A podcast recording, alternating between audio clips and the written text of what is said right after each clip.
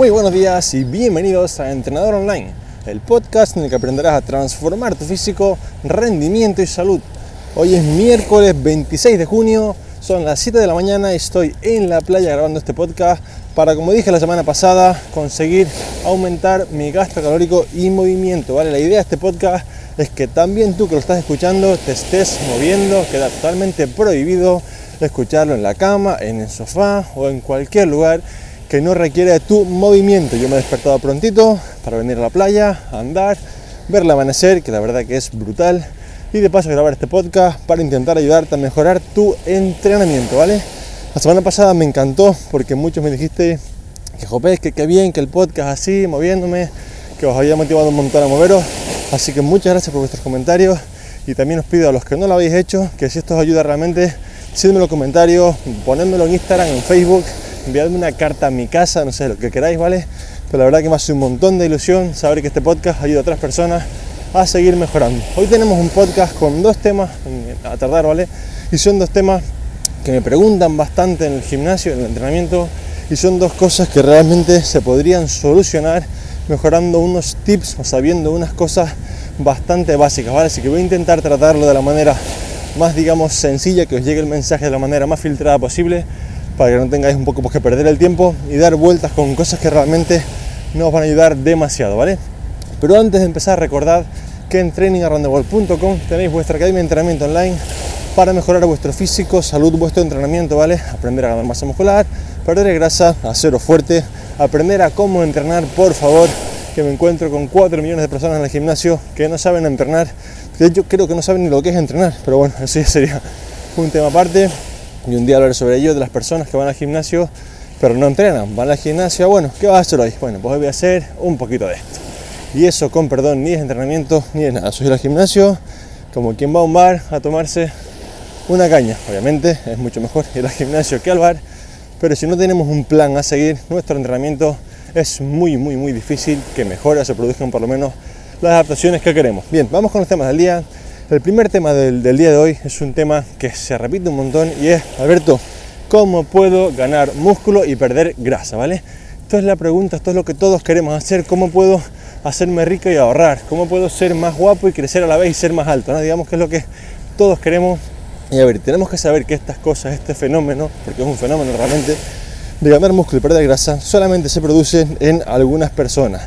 Y voy a detallar un poco cuáles son para que sepas si este es tu caso. Esto se produce en personas que están, número uno, desentrenadas o que nunca han entrenado, ¿vale? En personas que no tienen una experiencia con entrenamiento, o digamos por lo menos llevan un par de años o meses sin entrenar y hacer las cosas bien. Segundo, en personas con un porcentaje de graso muy muy alto y que también nunca han entrenado. Es decir, por ejemplo, un sujeto obeso, cuando empieza a entrenar solo por el hecho de aplicar la, digamos, el entrenamiento con carga, va a mejorar su masa muscular aunque pierda peso. ¿Por qué? Porque como nunca antes, ¿vale? Tuvo, hizo este entrenamiento, pues el, mero hecho de progresar le va a hacer ganar masa muscular, ¿vale? Estos son los, casos en los que realmente se puede ganar músculo y perder grasa. Si no estás en este caso, si eres una persona avanzada, se pueden hacer cosillas, pero es muy, muy, muy a largo plazo. Y yo siempre con esto digo lo mismo, ¿vale? Cuando las personas queremos ganar músculo y perder grasa, y queremos hacerlo cuando ya somos avanzados, se convierte en algo muy complejo porque igual te va a llevar un año para perder 4 o 5 puntos de grasa y ganar un kilo de músculo haciéndolo así. Con lo cual me parece que es mucho tiempo. Y esto sucede porque queremos hacer dos cosas al mismo tiempo. Esto sucede porque, como se dice en marketing, quieres ser un chocorizo. Quieres ser mitad chocolate y mitad chorizo. Y eso sabe horrible, sabe fatal. Entonces no se puede tener todo en la vida al mismo tiempo. O sea, se puede tener todo, pero no al mismo tiempo. Entonces, es mucho mejor, más eficiente a nivel de tiempo, ¿vale? A nivel de conseguir el objetivo, a nivel de adherencia al plan, centrarte una fase en ganar masa muscular y otra fase en perder grasa. Porque si al principio, ser una persona que nunca entrenó, que digamos lleva un tiempo sin entrenar, vas a conseguir hacer las dos cosas a la vez, sí. Pero si no estás en esa fase, es muy, muy difícil hacer lo que se llama una recomposición corporal, ¿vale? Y lo que vas a estar es perdiendo mucho tiempo de, tu vida o de tus, digamos, tus semanas para conseguir un objetivo que no sería tan, digamos, guay como si entrenases una fase de volumen y una fase de definición. Ahora bien, no todo el mundo, aunque esté iniciando, como dije al principio, puede conseguir ganar músculo y perder grasa. Tienes que hacerlo aplicando el entrenamiento correcto y la nutrición correcta. Y entonces, Alberto, ¿qué entrenamiento y qué nutrición aplico? Bueno, el entrenamiento debe ser un entrenamiento de fuerza y sobre todo enfocado un poco en la hipertrofia, ¿vale? Con un buen volumen de entrenamiento, con una intensidad de trabajo cercana al fallo muscular, no llegando al fallo siempre, ¿vale? Y que tenga una progresión en carga. Y la nutrición debe ser de normo calórica, es decir, debes comer lo que tienes que gastar para vivir, ni más ni menos. Podríamos jugar, conocer algún día de picos altos, picos bajos con entrenamiento, pero son cosas un poco más avanzadas. Pero piensa que si estás en superávit calórico no vas a perder grasa. Si estás en déficit tampoco vas a ganar casi nada de músculo. Entonces, el objetivo aquí es estar ¿vale? en normo calórica, en un término de calorías que sea el que tienes que comer ¿vale? o ingerir para vivir. Esto sería lo ideal para poder conseguir ganar músculo y perder grasa y como digo, no en todos los casos, ¿vale? solamente en casos iniciados, personas con mucho sobrepeso o personas que hace mucho tiempo que no están entrenando.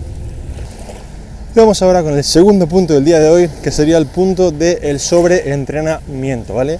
Me llegan muchos mensajes de personas que realmente como no sabemos muy bien cómo cuantificar nuestra carga de entrenamiento, cómo saber pues cuándo aumentar series, repeticiones, lo que decía al principio, como no sabemos entrenar, llegamos al gimnasio a hacer un poco lo que vemos en redes muchas veces, ¿vale? Pues luego llegamos a conclusiones que no deberíamos llegar si tuviéramos unas buenas bases del entrenamiento. Entonces, muchas veces me decía, Alberto, estoy muy cansado, siento que estoy sobreentrenando, ¿vale? Para quien un poco no sepa lo que es el sobreentrenamiento, es una situación, ¿vale? En la que te encuentras pues muy bajito de energía, un poco apático incluso, con poco apetito, puedes tener insomnio, eh, hay mucho estrés, ¿vale? Es una situación, digamos, bastante, bastante incómoda, ¿vale? Y se da porque en la mayoría de los casos, pues, hay mucha carga de trabajo y hay una mala recuperación. Aquí es donde quiero que, que tengáis esto muy en cuenta, ¿vale? Porque el 95% de las personas que sobreentrena o que piensa que sobreentrena, ¿vale? No lo hace porque tenga mucho entrenamiento, ¿vale? Realmente lo hace porque tiene una mala recuperación. Entonces, por un momento, piénsate, o sea, digamos, parte de pensar contigo mismo y piensa, vale, en el último mes, ¿cuánto me he preocupado por mi entrenamiento del 1 al 10? Y diréis, un 7, un 8, un 9, un 10, fantástico. Y ahora piensa, en el último mes, ¿cuánto te has preocupado por tu recuperación? ¿Vale? Y casi todos me diréis, bueno, un 2, un 3, recuperación, ¿eso qué es? ¿no? Entonces es súper, súper importante, ¿vale? Que la recuperación sea eficiente y sea correcta. ¿Por qué? Pues muy sencillo, chicos. Porque piensa que no mejoras estando en el gimnasio, ¿vale? Cuando mejoras es recuperándote de lo que haces en el gimnasio. Con lo cual, si no te recuperas bien, ya puedes hacer lo que quieras en el gimnasio que no vas a mejorar. Repito, en el gimnasio se va a entrenar y las mejoras vienen cuando te recuperas de ese entrenamiento y no en el gimnasio. Entonces, si no te recuperas bien, ya puedes entrenar lo bien que quieras, que no vas a mejorar, ¿vale? Entonces, como os digo aquí, la gran mayoría de personas, el problema que tienen es que entrenan 6 días y duermen 5 horas. Entrenan un montón de, de tiempo, ¿vale? Y se recuperan muy mal. Entonces, aquí el fallo realmente es la recuperación. Entonces, Alberto, muchas veces cuando alguien me, manda un correo, oye Alberto, mira, siento que estoy sobreentrenando, ¿qué puedo hacer? Quito series, estiro más, me paso el foam, ¿qué puedo hacer? Yo siempre comento, oye, ¿podrías revisar tu nutrición y tu descanso? Ya, bueno, sí, seguro que hay cosas que mejorar, pero no puedo cambiar también el entrenamiento, puedo cambiar la rutina. Oh, y dices, bueno, sí, pero realmente, si tú no estás tratando el problema de base, es muy difícil. Ahora cambias la rutina y quizás te va mejor, pero cuando pasen 4 o 5 semanas, como te sigues recuperando mal, volverás a estar en la misma situación. Entonces, de nada me vale si yo tengo en mi casa una jotera fregar el suelo. ¿Por qué? Porque el tejado sigue con un agujero y sigue cayendo agua. Pues esto es igual, si tú sientes que estás sobreentrenando, el fallo es el descanso y la recuperación y no me cambias eso, no mejoras eso, pues dentro de un mes estarás igual, ¿vale? Entonces es súper importante que tengamos esto en cuenta, ¿vale? La nutrición y la, y la parte de descanso son mega importantes. Y aquí es donde digamos que muchas veces las personas me dicen, Alberto, pero vamos a ver, me estás queriendo decir que el sobreentrenamiento no existe, porque sí que existe, o sea, ¿cómo es que nunca puede ser a causa del entrenamiento? Y no, sí que puede ser. El problema es que la mayoría de las personas no entrenan ni el suficiente tiempo ni con la suficiente intensidad para sobreentrenar a causa de esto, ¿vale? Piensa cuándo fueron los últimos tres meses en los que nunca, nunca, nunca faltaste al gimnasio de entrenar, ya sean tus cuatro días a la semana, cinco, y todos los días entrenaste con intensidad, de una manera correcta, ¿vale?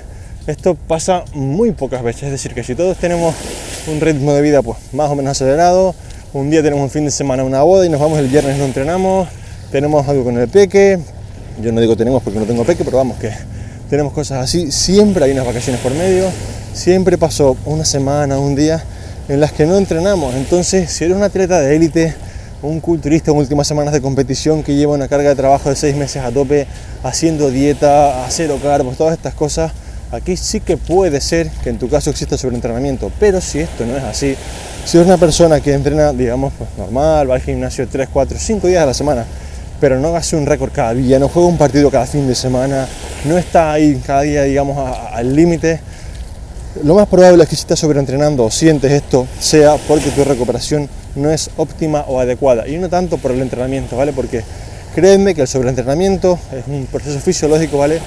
Del que, digamos, si entra cuesta mucho salir, es decir, uno no sobreentrena un día. Me dice, ay, es que hoy estoy sobreentrenado, voy a descansar que mañana estaré bien. No. El sobreentrenamiento tiene mucho que ver con el estrés crónico y créeme que estas son situaciones de las que cuesta salir semanas e incluso meses. Así que que nadie se piense que por estar un poquito cansado, ¿vale? Estás sobreentrenando, simplemente revisa un poco tus variables de descanso y nutrición para poder mejorar esto. Y ahora bien, Alberto, ¿qué variables de descanso y nutrición debo revisar? Es decir, ¿cómo tengo que hacer esto? Bueno, pues empezamos por el descanso, ¿vale? Y esto es súper importante. Piensa que si tú entrenas 3-4 días a la semana, ¿vale? Digamos que la media para dormir son entre 7 y 8 horas, ¿vale?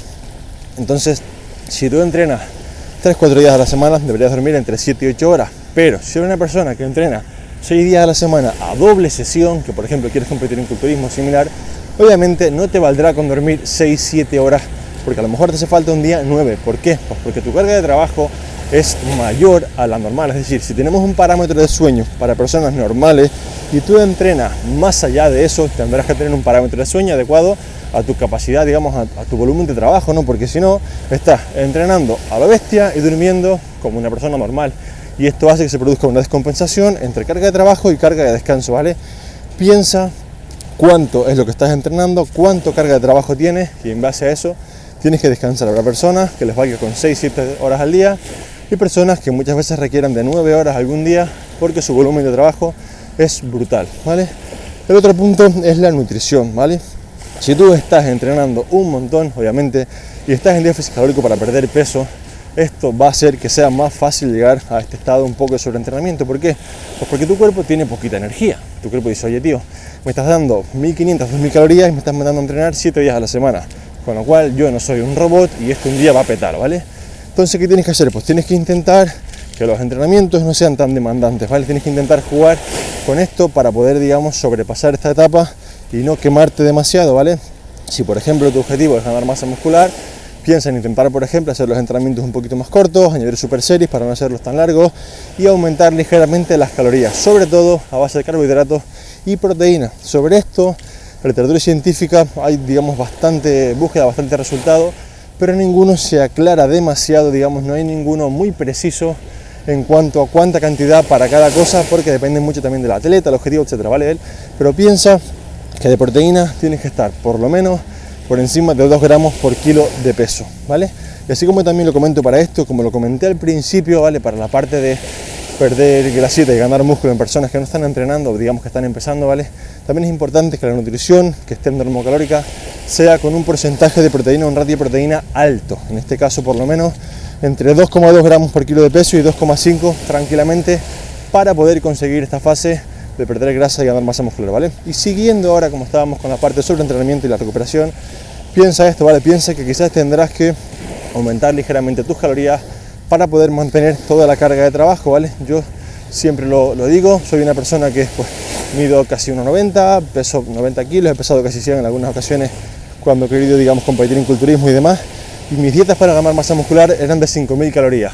Soy una persona a la que no le gusta comer demasiado mal, entonces no sé si alguien lo, ha pasado, pero 5.000 calorías a base de comida, digamos, real food, que se dice ahora, es una locura, es un montón. Entonces, ¿qué hay que hacer? Pues hay que buscar, digamos, estrategias que te hagan que se convierta en una cosa un poquito más sencilla, ¿vale? Supongamos que, mira, no, no pongamos 5.000, supongamos que eres una chica que muchas veces pues os cuesta un poquito más comer, me dices, Alberto, quiero ganar masa muscular, estoy ahí como muy fatigada y esto, hacen falta más calorías, pero es que tío no me entra más comida, ¿vale? ¿Qué puedo hacer? Bueno, pues muy sencillo. busca soluciones de comida que sean líquidas, ¿vale? El clásico batido, digamos, lo que se llama grinder, ¿no? Que puedes comprarlo comercial, aunque no te lo recomiendo porque normalmente son mezclas de azúcares y demás. Hazlo en casa con proteína, ya sea con avena en polvo, con gofio, si eres un afortunado que vive en las Islas Canarias, o puedes conseguirlo en, otra parte, ¿vale? O con algún tipo de carbohidrato que se pueda meter bien en polvo, ¿vale? Porque esto, al, al no tener que, digamos, masticarlo y no llegar al estómago de forma tan sólida, esto va a hacer que sea mucho más fácil de digerir y de aumentar la ingesta calórica. Yo, por ejemplo, esto lo comenté hace poco en Instagram, eh, cuando tomaba batidos de proteína les ponía aceite de oliva. Y realmente pues no estaba tan rico, vamos a ser sinceros, ¿no? Pero esto me daba en cada batido pues 100 calorías más, que al final del día era lo que me salvaba de estar o no en superávit calórico para ganar masa muscular. Entonces, pensad en estas cosas, pensad en no tanto en jopes, es que no tengo más tiempo, no tengo más ganas para para comer, sino, oye, ¿cómo puedo yo mejorar mi estrategia para, digamos, salir un poco de este sobreentrenamiento o, digamos, rendir más en el gimnasio en, el día a día, aumentando la ingesta de calorías si no tengo más apetito? Pues piensa en esto, en cosas un poco más líquidas, batidos, etcétera, ¿vale? Son pequeñas estrategias que te harán, pues, mejorar y conseguirlo un poquito mejor. Así que nada, chicos y chicas, hasta aquí este capítulo que espero que os ayude. Recordad, se puede ganar músculo y perder grasa, pero solo se puede al principio en personas desentrenadas y no se puede un montón. Es decir, que nadie se imagine a una persona que está en su, digamos, altura peso, una persona de 80 kilos, de, 1,80, ¿vale? Sin nada de músculo, con un poco de grasa, y que nadie piense que haciendo una normocalórica y entrenando para ganar masa muscular y perder grasa, se va a poner como Conan, porque esto no existe. Es decir, vas a perder un poquito de grasa y vas a ganar un poco de masa muscular. Como decíamos al principio, vas a hacer un poco un chocorizo, vas a hacer un poquito de chocolate y un poquito de chorizo, pero no vas a hacer ni un chocolate lleno de masa muscular, ni un chorizo con muy poquita grasa, aunque bueno, en este caso el chorizo sí que tiene más grasa, ¿no? Pero bueno, para que se entienda. Entonces, pensad esto, pensad que se puede hacer, pero tenemos que ser realistas y no vamos a conseguir una gran ganancia de masa muscular ni una gran pérdida de grasa, ¿vale? Y con la parte del sobreentrenamiento, recordad que muy pocas personas, y esto no es una crítica, ¿vale? Es la realidad, pensad que cuando empezamos en el gimnasio no sabemos entrenar como después de un año, dos años, ¿vale? Cuando tú, por ejemplo, haces sentadillas hoy que estás empezando, esa sentadilla es el embrión de la sentadilla que habrá dentro de dos años, ¿vale? Y esto es así, todo requiere una práctica. Entonces, puede que al principio no entrenes con la intensidad, digamos, suficiente como para generar ese sobreentreno, pero no pasa nada porque estás empezando, ¿vale? Digamos que aquí hay mucha parte de, de trabajar un poco de diálogo interno, ¿vale? Y de ser positivo, y es que es obvio que al principio no va a ser perfecto, ¿vale? Pero en toda la vida, yo por ejemplo, este es el capítulo 70 y pico del podcast y si escucho los primeros me da vergüenza ponerlos, ¿vale? Porque en mi voz digo, uy, qué mal, qué mal hablo, qué raro, qué, tímido. Y esto es normal, ¿vale? Piensa que cuando empezamos con algo, ya sea entrenamiento, nutrición, no va a salir perfecto. Entonces, cuida tu lenguaje interno, sé positivo y piensa, bueno, y el siguiente será un poco mejor, y el siguiente un poco mejor, y no piense que mal, que mal, no valgo para esto, mira que vos, mira qué entrenamiento, mira qué dieta, mira que no sé qué, porque es hora que tú mismo te autocastigues y termines por hundirte, ¿vale? Entonces es súper, súper importante. Si os gusta este tema del diálogo interno, ¿vale? Por favor, decídmelo en comentarios o donde queráis en Instagram y demás, ¿vale? Para preparar un podcast sobre ello, porque la verdad que es algo en lo que trabajo últimamente y me ayuda un montón a mejorar más, a ser más positivo, ¿vale? Y aunque suene a lo mejor un poco yogi, a la verdad que me va mucho mejor en el trabajo y en las cosas que hago, porque mi trato hacia mí mismo, ¿vale? Es mucho mejor. Así que bueno chicos, como siempre, muchas gracias por escucharme, por apuntaros a Training Around the World, por los comentarios en Instagram, en, el podcast, en Facebook, por las cartas a mi casa si queréis, ¿vale? Todo lo que haga falta para ayudaros, ¿vale? Y para, digamos, que, que intentéis mejorar un poquito más, moveros más, mejorar más, ¿vale? Yo estoy aquí, digamos, abierto a todo lo que haga falta, ¿vale? Que tengáis una muy buena semana, todo el mundo espero que esté entrenando a tope y mejorando, ¿vale? Un fuerte abrazo y hasta el próximo miércoles.